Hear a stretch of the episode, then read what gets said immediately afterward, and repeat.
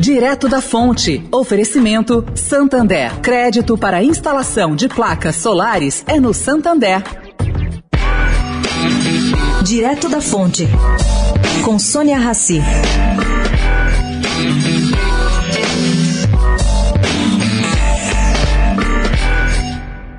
Gente, ontem lideranças da SOS Pantanal levaram uma carta ao governador Reinaldo Azambuja do Mato Grosso do Sul, em Campo Grande. Bom, eles decidiram ir à luta contra a atividade intensa de produtos químicos de alta toxicidade no Pantanal e manifestaram uma profunda indignação com a cultura de soja na planície pantaneira. Bom, o documento lembra que a área é uma reserva da biosfera e patrimônio da humanidade. É considerada de área de uso restrito pelo Código Florestal. Mais 500 assinaturas foram obtidas em menos de três dias. O presidente da ONG, Alexandre Bossi, diz que o que SOS Pantanal quer é uma legislação específica proibindo a instalação de monocultura na região, uma legislação estadual específica.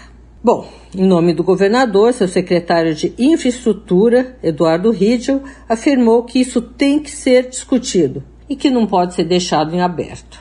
Todos nós concordamos com isso. Sônia Raci, direto da Fonte para a Rádio Eldorado. Direto da Fonte. Oferecimento Santander. Crédito para instalação de placas solares é no Santander.